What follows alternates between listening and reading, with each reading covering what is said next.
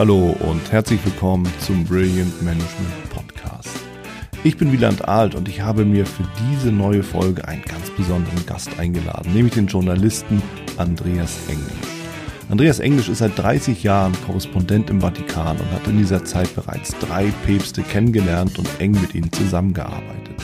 Wir beide haben uns darüber unterhalten, wie der Papst den größten und gleichzeitig auch ältesten Konzern der Welt führt, woraus dabei ankommt und wo der Vatikan und die katholische Kirche sich von den anderen Unternehmen auf dieser Welt unterscheidet. Das klären wir im Gespräch. Ich wünsche viel Spaß und viel Vergnügen. Ich bin hier mit dem Andreas Englisch. Andreas Englisch ist Korrespondent im Vatikan. Du bist seit 30 Jahren direkt vor Ort im Vatikan, hast drei Päpste kennengelernt und auch eng mit denen zusammengearbeitet. Erstmal vielen Dank, dass du die Zeit nimmst und herzlich willkommen hier im Podcast. Hallo. Andreas, es geht natürlich um Führung, Leadership, Management, alles in dem Bereich. Und das ist ein, ein, ein Aspekt, den ja viele bei der katholischen Kirche jetzt gar nicht so wirklich berücksichtigen, sondern da geht es ja, ja logischerweise um andere Aspekte. Du als Kenner der Szene, ähm, wie fühlt man denn den wirklich größten Konzern der Welt und vor allen Dingen auch den ältesten Konzern der Welt? Ja, das ist unbestritten eine Mammutaufgabe, weil ähm, du hast es ja gerade schon gesagt, also erstens ist das schiere Ausmaß, mhm. die Zahl der Sprachen, über 700, ja. die Ausdehnung, dass es weltweit ist. Mhm. Es gibt manche kapitulieren schlicht und einfach davor und sagen, ich ziehe mich da raus, wie Benedikt XVI., der hat gesagt, also ich kann das einfach nicht. Okay. Ich mache die Theologie, aber ich, der Laden ist einfach zu groß. Mhm. Und dann gibt es Leute, die nehmen den in die Hand, wie, Franz, wie Johannes Paul II., der mhm. hat ja wirklich den Vatikan dazu benutzt, einen regelrechten Krieg gegen die Sowjets zu führen. Mhm kein Krieg mit Waffen, aber ein Krieg, der schließlich dazu geführt hat, dass sowohl Polen als auch Ungarn so viel Druck auf die Sowjets ausgeübt hat, dass ja dann letztendlich auch die Berliner Mauer gefallen ist. Ja. Also ähm, der, das Wichtigste an der Führung ist, dass man nicht, was man verstehen muss, dass man das nicht auf eine herkömmliche Weise in einem Unternehmen machen kann. Das geht mm. nicht. Mm. Es würde viel zu lange dauern, Informationen weiterzugeben. Es wäre viel zu kompliziert, alle zu erreichen. Man ja. muss wirklich mit einzelnen großen Gesten zeigen, wohin die Reise geht. Ja, also das heißt, Gesten sind da wichtig. Und ähm, was, was, welche große Geste fällt dir spontan ein, wenn du dann an den Papst denkst? Also eine der wichtigsten, bei denen ich dabei war, war Johannes Paul II. an der Klagemauer in Jerusalem, als mhm. er Vergebung um Vergebung gebeten hat für das, was Christen Juden angetan haben. Also mhm. das war eine Geschichte, das war sowohl für den Vatikan, aber auch für, das, für den Staat Israel, aber für viele Menschen auf der ganzen Welt. Viele haben natürlich gesagt, überfällig, richtig. Mhm. Aber viele haben auch gesagt, also ich war damals, stand damals neben dem damaligen Außenminister Israels und der hat gesagt, von jetzt ab fängt für uns auch wirklich eine neue Zeit an. Also dieses Niederknien, das um Verzeihung bitten, das hat dem Vatikan gerade bei anderen Religionen, aber in vielen Teilen der Welt dann wahnsinnig viel Sympathie Sympathien eingetragen. Mhm. Also Geste auch so ein bisschen als Vorbild logischerweise ja. dann, ja, sich selber erstmal in, in die Verpflichtung zu bringen, nicht nur in der Hoffnung, sondern mit dem Anspruch, dass alle anderen eben das auch gleich machen und nachziehen. Ja, das mhm. ist ganz wichtig. Also äh, wenn Sie nicht über Sprachen verfügen können, weil es einfach viel zu viele gibt, wenn man ja. das gar nicht übersetzen kann, dann muss man etwas wählen, was die Leute verstehen ohne Sprache. Und das äh, das ist natürlich immer ganz wichtig, der Vorbildcharakter. Johannes Paul II. war so zum Beispiel jemand, der gesagt hat, also wir äh, wollen, wir versuchen so sparsam wie möglich zu leben, wir versuchen so spartanisch wie möglich zu leben. Und mhm. er war schon jemand, der mal gesagt hat, wir müssen die, der war im Grunde schon ein grüner Papst. Also obwohl er ganz sicherlich nicht mit den Grünen in Deutschland zufrieden wäre, aber er hat immer gesagt, die Schöpfung Gottes zu retten, ist eines der wichtigsten Aufgaben, die wir haben. Ja. Und äh, äh, da hat er, also er hat zum Beispiel Anschaffungen gehasst. Also ich weiß genau, dass seine Ordensfrauen, er hat, seine Ordensfrauen haben fast bis in, bis, glaube ich, bis zum Jahr 1999, also die ersten 21 Jahre alles mit der Hand gewaschen, weil er keine Waschmaschine gekauft hat. Mhm. Wahnsinn. Ja, irre. Und äh, gerade dieses Thema der Gesten, also wir, wir kennen uns ja auch von der Vortragsreihe, von der Roadshow, mhm. wo ich ja auch deinen Vortrag immer wieder genieße. Und du sprichst ja auch davon, mit welchen Gesten dann Franziskus beispielsweise ja. viele Dinge verändert. Und äh, wenn du sagst, da war Johannes Paul II. ja schon groß dabei, äh, das, was ich jetzt auch gehört hatte, was Franziskus gemacht hat, auch gerade wenn es wenn, um, um, um Kleidung oder Wohnen geht und so, das, das ist ja ein eklatanter Bruch auch gewesen. Ja, also ich glaube, so der historisch wichtigste Bruch ist also A, dass er sich weigert, in den Palast einzuziehen. Mhm. Das hat es noch nie gegeben. Mhm. Das war Geste Nummer eins, die ich glaube, den ganzen, also er, der brauchte kein Wort sagen und keine Zeile schreiben. Ja. Allein dadurch, dass er gesagt hat, ich verzichte auf die Privilegien, damit hat er allen anderen Menschen, die weiter diese Privilegien in Anspruch genommen, die hat er alle gegen sich. Das komplette Management Ja. war von der ersten Sekunde an gegen Franziskus. Das wollte er ja auch erreichen. Und die zweite Geste, was ich wetten würde, was in den Geschichtsbüchern stehen wird, ist, dass er der erste Papst ist, der radikal den Kurs Mhm. geändert in Bezug auf Homosexuelle. Der hat sich hingestellt und hat gesagt, wir müssen uns dafür entschuldigen, was wir als Kirche homosexuellen Menschen angetan haben, über einen unglaublich langen Zeitraum. Ja. Das ist wirklich völlig neu, das hat es noch nie gegeben. Mhm. Und äh, das Zweite ist, und das wird auch ganz sicher in 100 Jahren als historisch bewertet werden, war der Besuch in Abu Dhabi, als er zum Entsetzen vieler Christen und Katholiken gesagt hat, Gott wollte verschiedene Formen der Religiosität. Jesus ist nicht der einzige Botschafter Gottes, sondern die anderen, Mohammed, Buddha sind es auch. Das war vor aus Gesicht der katholischen Doktrin völlig unvorstellbar, dass ein Papst jemals sowas sagen würde. Mhm. Welchen Einfluss hat sowas dann wirklich auf die ja, untergeordneten Führungsebenen? Halten Sie sich auch da dran oder wie, wie, wie beobachtest du das? Also der Papst hat halt den Vorteil, es ist das letzte, die letzte absolutistische Wahlmonarchie der Welt. Er ist der Chef, Punkt aus.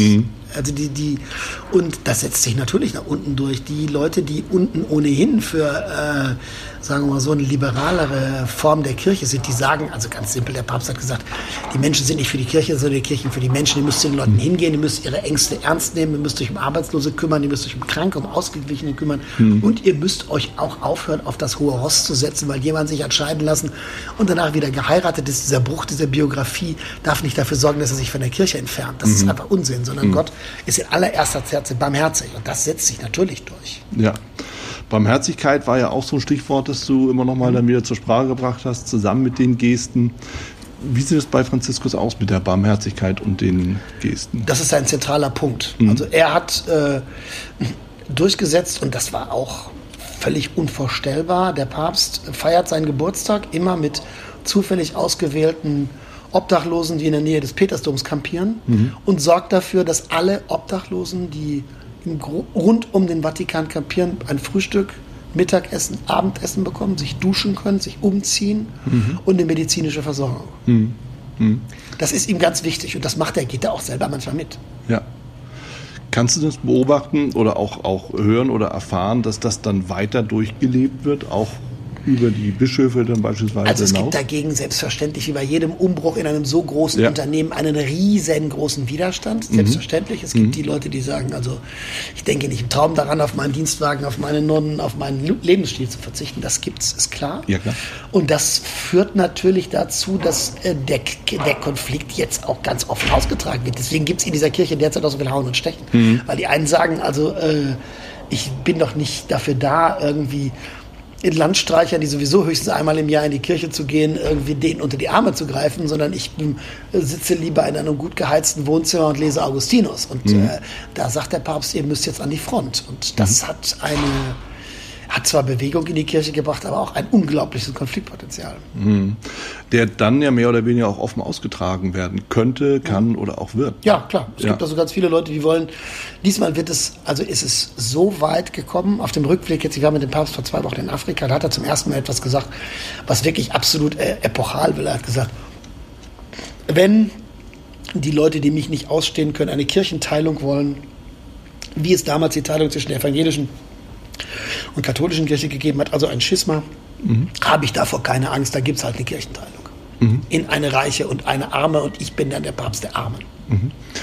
Was, was, was unglaublich äh, spannend ist, weil Andreas, so, was du jetzt gerade erzählst, ist, dass jemand seinen Weg geht, ohne Kompromisse, wirklich seiner Vision eben auch folgt und äh, tatsächlich auch in Kauf nimmt, dass ein Teil sich abspaltet, dass, dass eben auch eine gewisse Rebellion dann halt stattfindet. Und wenn ich das mal übertrage auf, auf Unternehmen, Konzerne oder andere Unternehmen, andere Konzerne, dann bedeutet das ja letztendlich, dass ein Vorstandsvorsitzender beispielsweise ja wirklich bewusst in Kauf nimmt, einen Teil seines mittleren Managements, also seines Managementteams komplett gegen sie aufzubringen, ohne das dann aber auch auszuwechseln.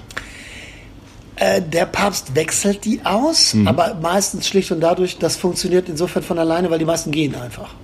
Also das löst sich. Und der Papst hat aus unternehmerischer Sicht ja. ein Prinzip, hat, glaube ich, die katholische Kirche besser verstanden als jedes andere Wirtschaftsunternehmen der Welt.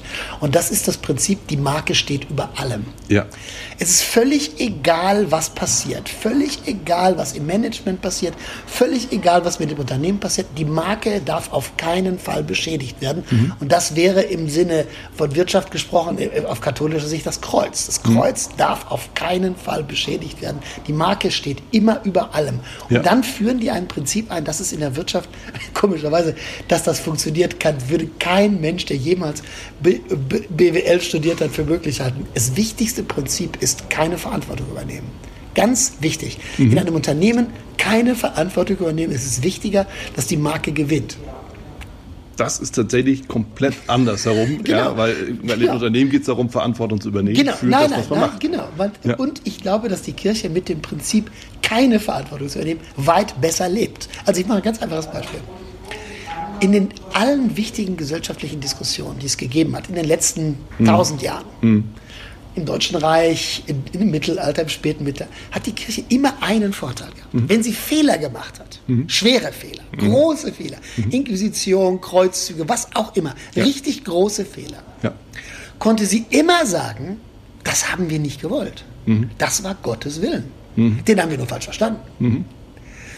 Das heißt, die Leute haben nie das Problem wie in einem Unternehmen und sagen, ich übernehme jetzt die Verantwortung über die Fehlentscheidung, die wir getroffen haben. Ja. Wenn der, wenn der VW-Konzern die Kirche wäre, mhm. dann würden die Chefs des VW-Konzerns sagen, die können überhaupt nichts dafür. Da ist ein Riesenfehler passiert. Ja. Das haben wir aber nicht gewollt. Nee. Das war der Willen des übergeordneten Großen. Ja. Und damit sind die viele Jahre gut gefahren.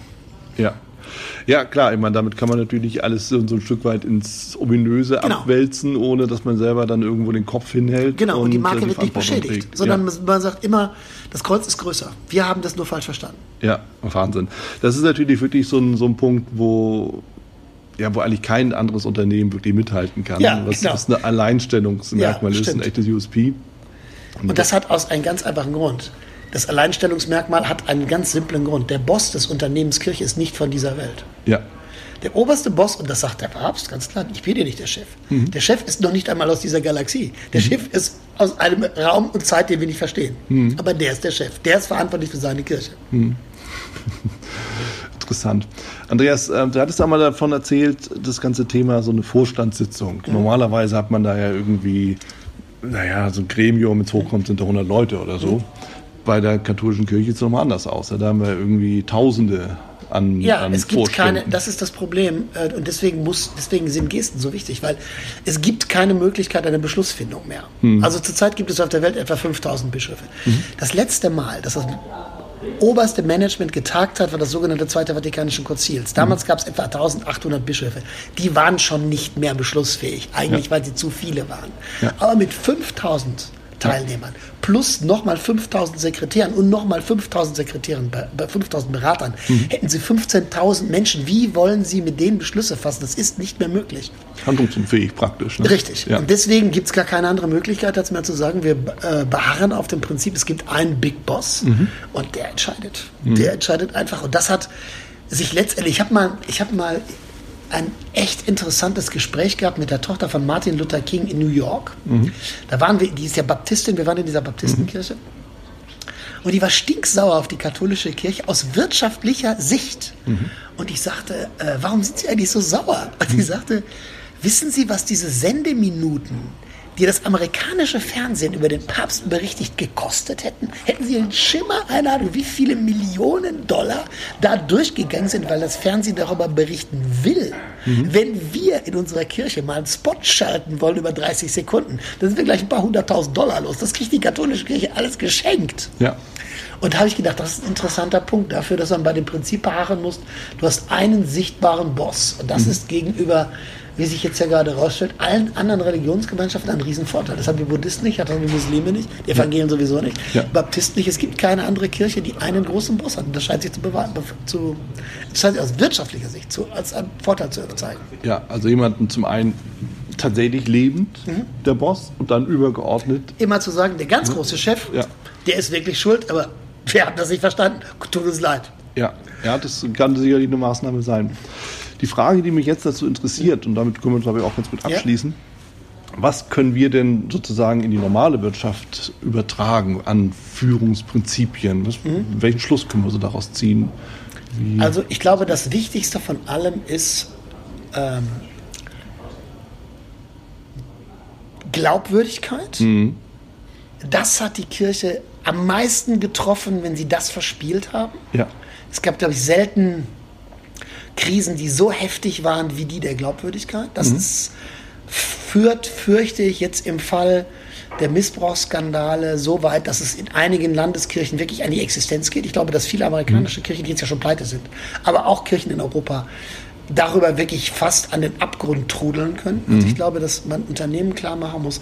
Glaubwürdigkeit ist wichtig. Das zweite ist die Symbole des Unternehmens, Coca-Cola, VW, Mercedes-Benz, was immer es auch ist, der Stern bei Mercedes-Benz, würde ich sagen, darf nie beschädigt werden. Das System Marke, steht über ja. allem. Mhm. Und äh, was, glaube ich, auch wichtig ist, ist den Glauben daran, dass man, dass die Menschen letztendlich an dem, was man ihnen anbietet, teilhaben wollen, aber sie müssen der Meinung sein, sie haben die Entscheidung getroffen. Mhm. Man kann den Leuten letztendlich nicht etwas verkaufen. Man kann den Leuten ein Vorbild geben und kann sagen, du kannst damit besser oder effektiver ja. oder schöner leben, aber die Entscheidung muss deine sein. Überrede sie nicht. Die katholische ja. Kirche hat nie versucht, wenn sie versucht hat, Leute zu überreden, ist es schiefgegangen. Immer mhm. dann, wenn sie große Vorbilder hatten, Franz von Assisi, mhm. der hat die katholische Kirche revolutioniert, einfach weil er was vorgelebt hat. Franziskus macht das ja auch gerade. Ne? Der Lebt auch viel genau. vor. Wunderbar. Bleibt spannend.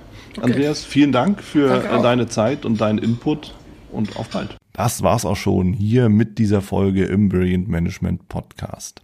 Wenn dich das Thema Leadership und Management weiterhin interessiert, dann sichere dir auch meine Leadership Impulse und mein E-Book zu den fünf Tipps für eine brillante Führungskultur. Link dazu zur Anmeldung findest du in den Show Notes. Wer dich unterstützen kann rund um das Thema Leadership und Management, dann komm gerne mit deiner Anfrage auf mich zu. Die Adresse findest du ebenfalls in den Show Notes oder unter www.brillegers.com.